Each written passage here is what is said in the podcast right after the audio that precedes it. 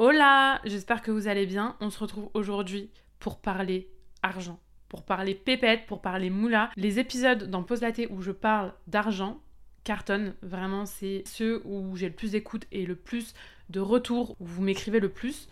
Donc je me suis dit pourquoi pas faire une FAQ euh, globale vraiment pour répondre à toutes vos questions sur l'argent, le rapport à l'argent, la gestion de l'argent de manière générale. Petit disclaimer quand même au tout début de cet épisode très important, je suis pas gestionnaire de patrimoine, je suis pas coach en finance, je suis pas conseiller immobilier, j'ai aucun diplôme là-dedans. Donc tout ce que je vais partager, c'est mon expérience à moi. Ça a aucune valeur de vérité. Donc voilà, prenez ça avec des pincettes, prenez ce que vous avez à apprendre.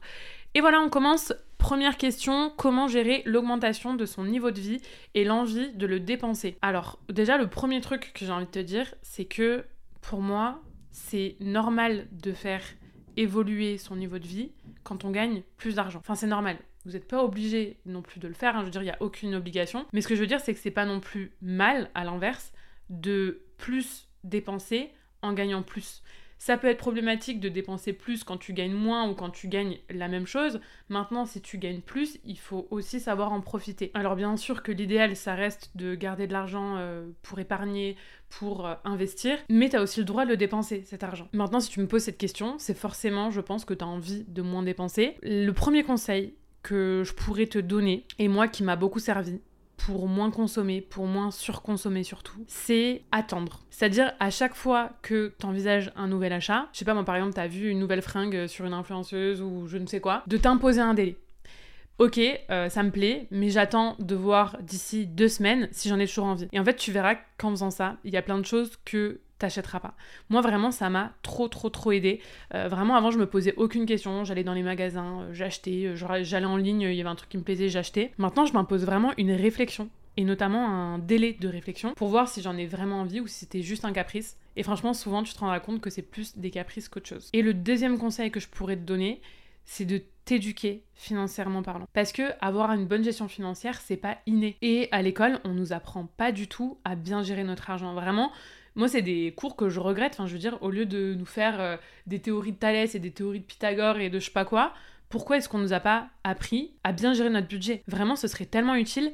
Mais du coup, comme on n'a pas eu cette chance-là et comme bah, on vient pas tous des mêmes familles, c'est-à-dire qu'il y en a qui ont eu des familles dans lesquelles on leur a appris la gestion financière depuis toujours, et puis il y en a d'autres qui doivent s'auto-éduquer, comme moi par exemple. Comment est-ce qu'on s'éduque? On écoute des épisodes de podcast, on regarde des vidéos YouTube, on lit des bouquins.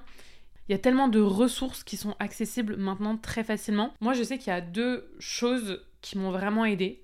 Première chose, c'est de comprendre la différence entre un passif et un actif. Traduction, une dépense vs un investissement. C'est tout simplement ça. Un passif, c'est une dépense, c'est-à-dire que tu vas acheter quelque chose qui va pas te rapporter plus d'argent. Donc, c'est tout ce qui va être loyer, si tu es locataire, c'est tout ce qui va être sorti, c'est tout ce qui va être fringue, tout ce genre de choses qui sont pas du tout à bannir, hein, mais c'est juste comprendre que c'est une dépense pure, que tu donnes ton argent sans euh, possibilité de le revoir ou de le faire grossir cet argent. Un actif logique inverse, c'est un investissement, c'est-à-dire que tu vas donner de l'argent, mais cet argent va travailler pour toi.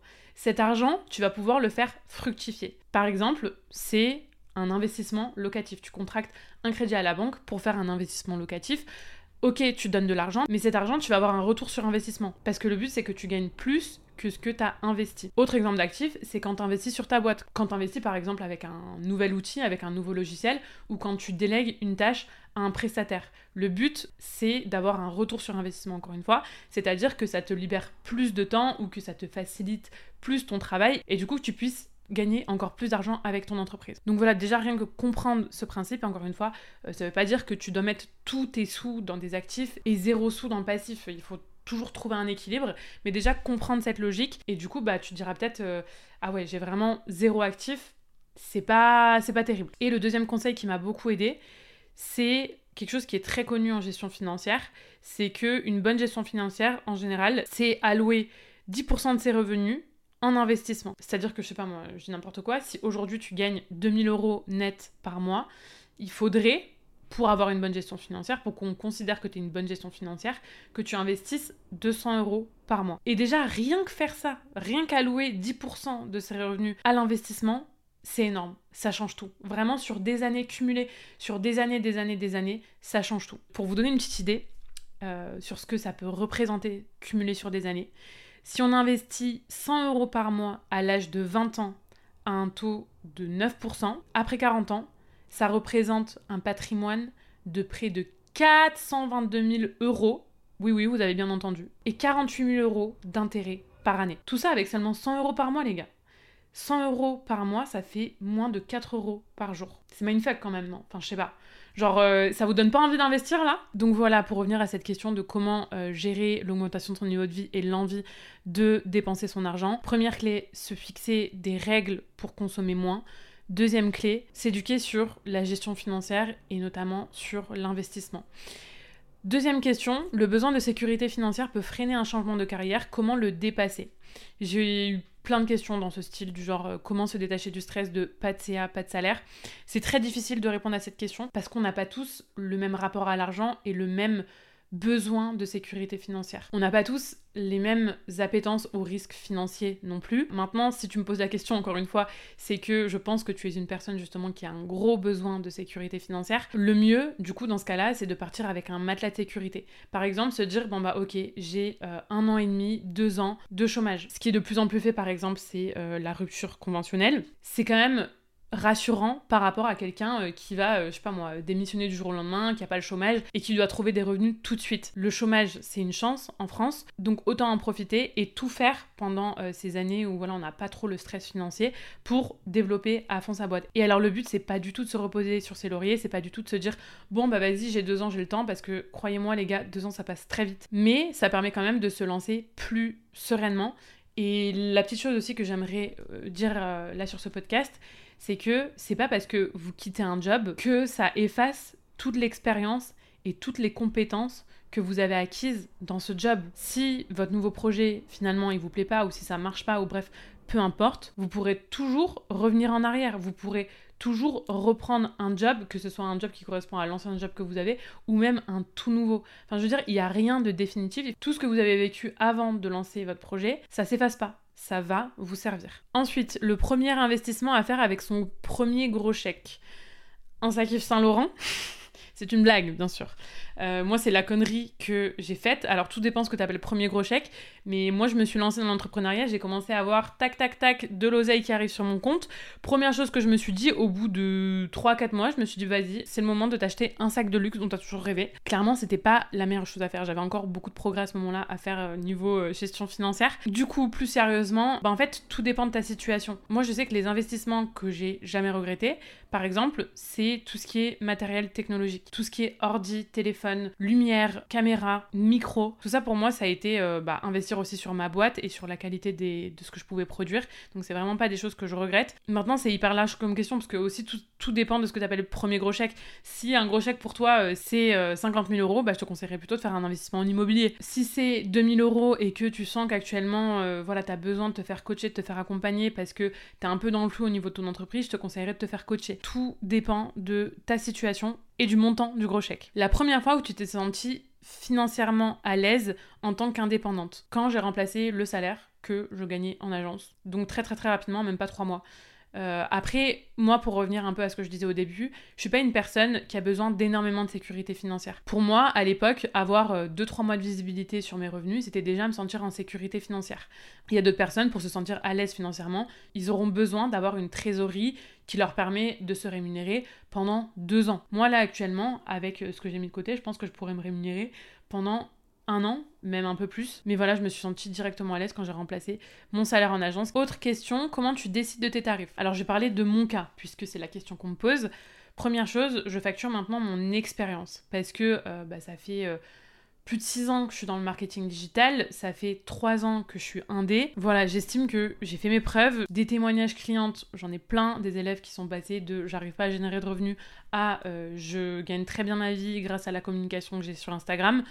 Donc ça forcément ça à prendre en compte. C'est pour ça aussi que je, milite un peu contre ce truc qui dit qu'on doit facturer très cher dès le début. Pour moi le problème avec ça c'est qu'en fait tu vas tellement pas te sentir légitime de facturer entre guillemets cher que tu vas bégayer dès qu'il s'agit d'annoncer ton tarif. Alors ok, le syndrome d'imposteur, le machin et tout, mais il y a aussi une réalité qui est que forcément l'expérience, ça se paye, ça se facture.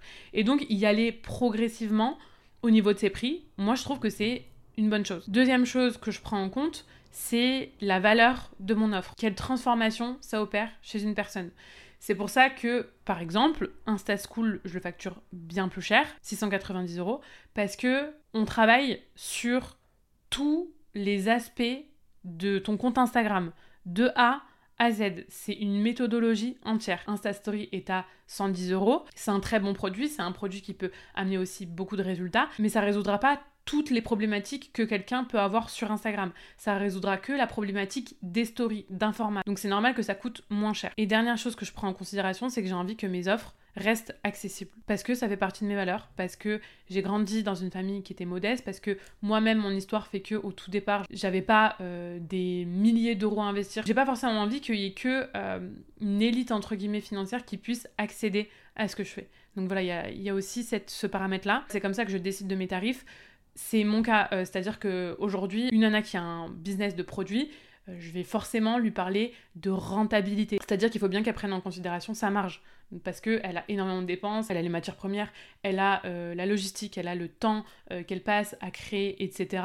Moi, ça, c'est des choses que j'ai pas parce que je suis sur un business model qui est très scalable et finalement, ma marge, elle est quasiment 200%. Je parle pas des impôts, hein, mais je parle de la marge brute, enfin, avant impôt, ce qui fait que je me pose moins cette question par exemple. Combien tu fais de chiffre d'affaires J'adore ce genre de questions très directes. Là actuellement j'ai sous les yeux mon tableau de suivi de revenus.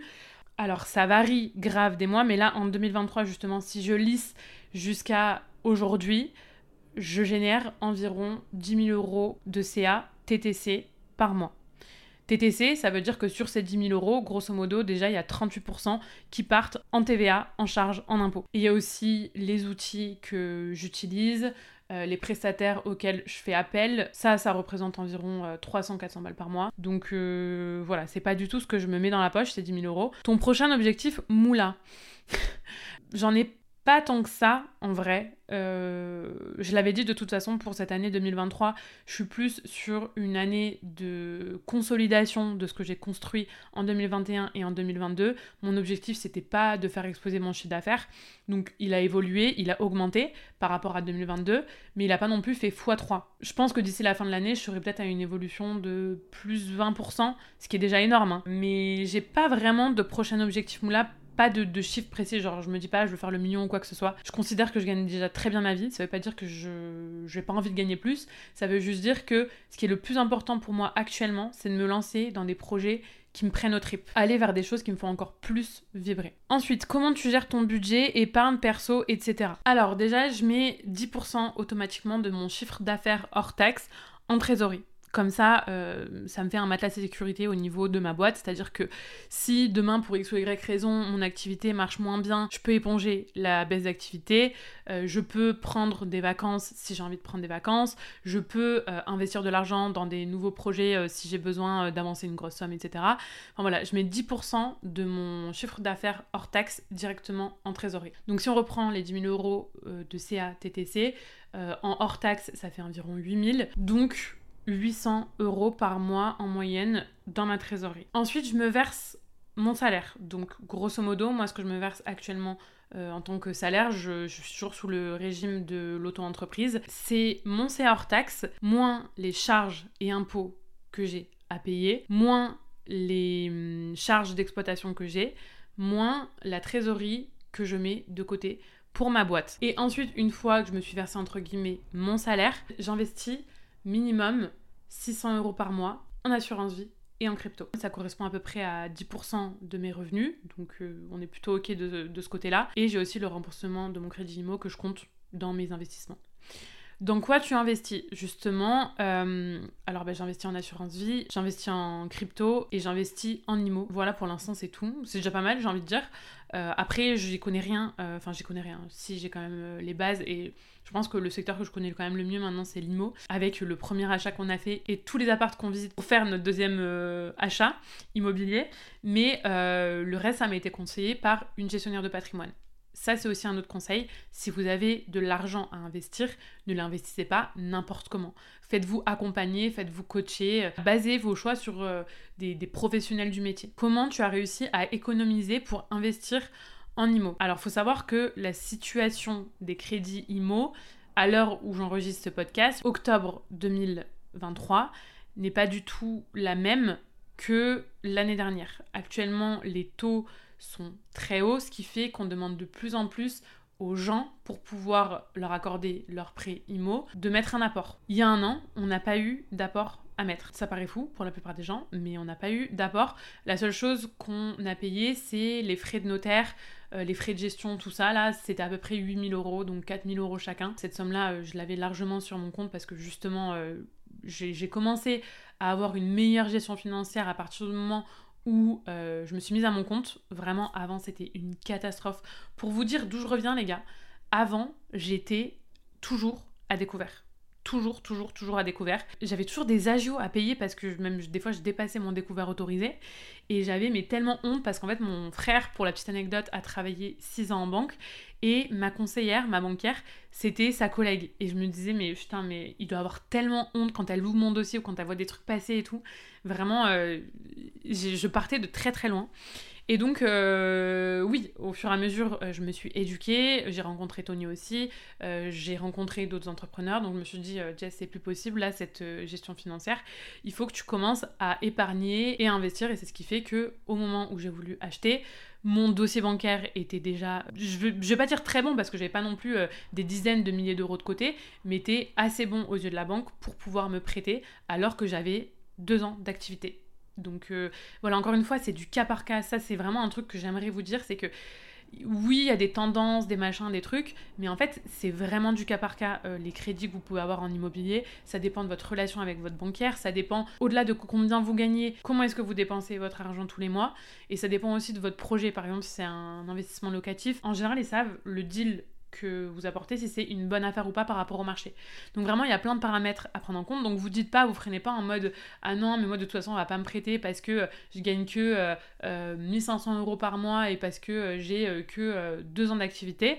On peut vous prêter. Ça dépend encore une fois le projet, ça dépend la somme, ça dépend de plein de facteurs. Vous mettez pas des barrières. Est-ce que votre appart vous rapporte de l'argent? Oui, alors, euh, c'est un peu particulier hein, l'achat qu'on a fait parce que nous, on est toujours nomades actuellement. C'est-à-dire que cet appart, on en profite et on y vit quand on est à Montpellier. Et quand on est à l'étranger, on le loue sur Airbnb. Oui, c'est rentable. Pour vous donner des chiffres, euh, en octobre, là, on a déjà loué sur le mois pour 1800 euh, euros.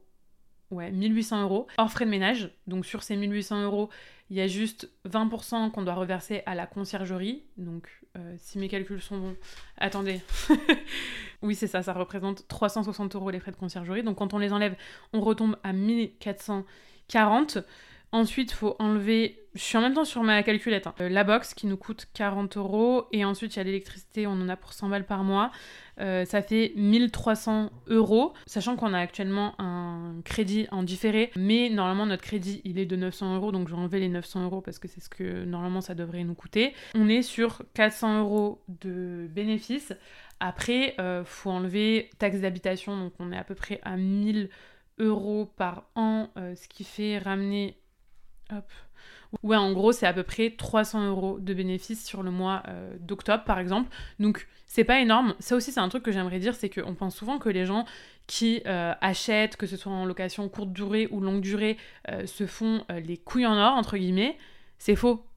C'est faux. Alors oui, dans tous les cas, ça reste archi intéressant parce que, en fait, le plus intéressant pour moi, ça reste que d'ici 20 ans, on aura complètement remboursé notre prêt et à ce moment-là, on aura un bien d'une valeur. Alors nous, on l'a acheté 200 000 euros, mais en gros, maintenant, même sur le marché, ils vendraient déjà à 250 000 euros. S'il faut, d'ici 20 ans, ce sera, euh, je sais pas, une valeur de 400 000 euros. Ben, on aura un bien, en fait, de 400 000 euros qui aura été autofinancé et plus la plus-value. Enfin, c'est quand même euh, absolument fou le système de l'immobilier quand on y pense. Donc c'est surtout ça qui reste le plus intéressant. Mais oui, dans tous les cas, même mensuellement, ça reste rentable, même si euh, t'en vis pas, un appartement, euh, t'es pas rentier avec ça. Mais 300 euros, c'est déjà pas mal. Question suivante, quelle est ta stratégie immobilière? Alors justement, j'allais y venir. Nous, notre stratégie immobilière, c'est pas d'avoir du cash flow. C'est-à-dire que ces 300 euros qu'on se fait actuellement avec l'appart, par mois, ça change pas grand chose pour nous. Enfin, honnêtement, c'est pas pour ça qu'on le fait. Nous, on a plus une stratégie immobilière patrimoniale. C'est-à-dire qu'on vise des biens qu'on va pouvoir potentiellement revendre plus cher que ce qu'on a acheté. Et c'est deux stratégies qui sont totalement différentes, qui sont bien connues. Soit tu achètes euh, de l'immobilier pour être rentier, soit tu achètes de l'immobilier pour avoir un patrimoine et pour pouvoir avoir euh, une retraite euh, anticipée, entre guillemets. nous, voilà, c'est vraiment le deuxième cas de figure. on n'a pas envie d'être rentier. Nous, nos activités, elles nous permettent déjà de vivre et de très bien vivre. Et justement, on n'a pas envie, c'est aussi pour ça, par exemple, qu'on prend une conciergerie et qu'on fait appel à des artisans pour des travaux, qu'on fait rien nous-mêmes c'est parce que euh, notre temps actuellement, il est beaucoup mieux investi à travailler dans nos business qu'à faire des choses en immobilier. Donc voilà, nous, même si ça arrivait à l'équilibre, ce serait déjà intéressant pour nous parce que ce qu'on veut, c'est juste avoir une plus-value à la revente. C'est pour ça, par exemple, que là, bah, vous voyez, on, veut euh, acheter sur Béziers. La plus grosse stratégie sur Béziers, en général, c'est euh, des personnes qui veulent faire du cash flow. Il y a beaucoup d'investisseurs qui, voilà, sont là, ils achètent euh, des appartements unitaires, c'est-à-dire 50 000 euros le T3, et ils peuvent le louer 900 euros par mois, par exemple, en coloc. Mais du coup, ces appartements sont en général pas forcément super beau, pas forcément en super bon état, pas forcément super bien placé. Nous, au contraire, on aimerait acheter un appartement sur Béziers qui soit vraiment sur les allées Paul Riquet, donc euh, bah, c'est l'endroit où c'est le plus cher, haussmanien, qui aurait du cachet, qu'on pourrait mettre en coloc ou en bail mobilité, qui arriverait à un truc où on arrive grave à l'équilibre au niveau du remboursement du crédit euh, VS qu'on gagne avec, mais qui dans 5 ans, dans 10 ans, dans 20 ans, aurait beaucoup plus de valeur et qu'on pourrait euh, revendre à quelqu'un qui veut en faire sa résidence principale. Et donc là, on pourrait tabler sur un coup de cœur et donc faire une grosse plus-value à la revente, alors que sur les appartements qui sont achetés par les investisseurs pour vraiment faire du cash flow, cash flow, cash flow, cash flow, en général, c'est des appartements après qui se revendent uniquement à d'autres investisseurs qui veulent, encore une fois, bah, tirer les prix vers le bas, et donc il n'y a pas de plus-value dans ces cas-là. Il n'y a pas une stratégie qui est meilleure que l'autre, c'est juste selon votre projet en fait. On arrive à la dernière question. En tant qu'indé, comment gères-tu les sujets retraite et assurance santé? Première chose que j'aimerais dire, c'est qu'il faut arrêter de croire qu'en tant qu'indé, on n'a pas le droit à la retraite et on n'a pas le droit à une prise en charge au niveau de la santé. C'est faux. Alors il y a des conditions, c'est moins avantageux que dans le salariat, ça c'est clair, mais par contre on cotise aussi. Donc voilà, renseignez-vous, allez voir sur des calculateurs, sur des simulations, etc. Ça dépend de combien vous générez, etc. Mais on a aussi le droit en tant qu'indé à une retraite et une prise en charge au niveau de la santé et des maladies. Maintenant sur le sujet de la santé, j'ai une mutuelle que je paye, je crois, 45 euh, balles par mois. J'en ai jamais spécialement eu besoin, franchement je suis très très peu malade, euh, j'ai cette chance-là. Maintenant je pense que ça couvrirait aussi, euh, enfin ça compléterait s'il m'arrivait euh, un souci. en plus de ce que je cotise déjà parce que ça fait déjà trois ans que je suis entrepreneur, donc j'ai ouvert des droits à la santé entre guillemets de par mon statut. Et sur le sujet retraite, c'est simple, j'y compte pas. mais je pense honnêtement que même les salariés devraient plus compter dessus. Hein. Peut-être que j'ai complètement tort, mais ça m'étonnerait qu'à l'âge où on ira à la retraite, c'est-à-dire euh, potentiellement, euh, ça fait que reculer d'ailleurs. Hein. Donc déjà c'est un très mauvais signe hein, en soi. Euh, voilà, vers 65 ans, ça m'étonnerait qu'on ait encore droit à une retraite. Et de toute façon, mais à quelle retraite? Quand je vois les retraites vieillesse, enfin, moi ça me déprime pour les gens qui ont bossé toute leur vie pour avoir une retraite. Tu vis pas avec ça quoi. Enfin, clairement, à ce moment-là, si t'es encore locataire, je sais même pas comment est-ce que tu arrives à survivre, clairement. Donc je compte pas dessus, je fais une croix dessus et c'est pour ça que je fais le choix d'investir. C'est pour ça que je mets beaucoup d'argent dans mon assurance vie, dans les cryptos et que j'investis en immobilier. Pour justement que j'ai aucun souci financier à me faire quand j'aurai 60 euh, ans, 65 euh, ans, mais même avant en fait. Moi mon but euh, c'est d'avoir le choix, justement, grâce à ce que j'aurais fait au niveau financier, bien avant. Alors, ça veut pas dire que je vais arrêter de bosser à 45 ans ou à 50 ans, mais plus t'as d'argent, finalement, plus ça t'offre le choix de ce que tu veux faire, plus le champ de possible est ouvert. Et moi, c'est vraiment ça mon objectif. On arrive à la fin de cet épisode, j'ai l'impression d'avoir parlé vraiment mille ans. J'espère que ça vous aura intéressé. Je sais que c'est un épisode qui est peut-être moins fun que d'habitude parce que euh, bah là on a parlé de chiffres, on a parlé euh, de trésorerie, on a parlé euh, d'IMO, on a parlé de crypto, d'investissement, de retraite, de santé. C'est pas forcément des sujets super fun, mais c'est quand même important et j'espère que vous en retirez au moins une clé de ce podcast, peu importe votre situation. Voilà, n'hésitez pas comme d'habitude à partager cet épisode si vous pensez qu'il mérite d'être écouté par plus de personnes et je vous dis à la semaine prochaine pour un nouvel épisode.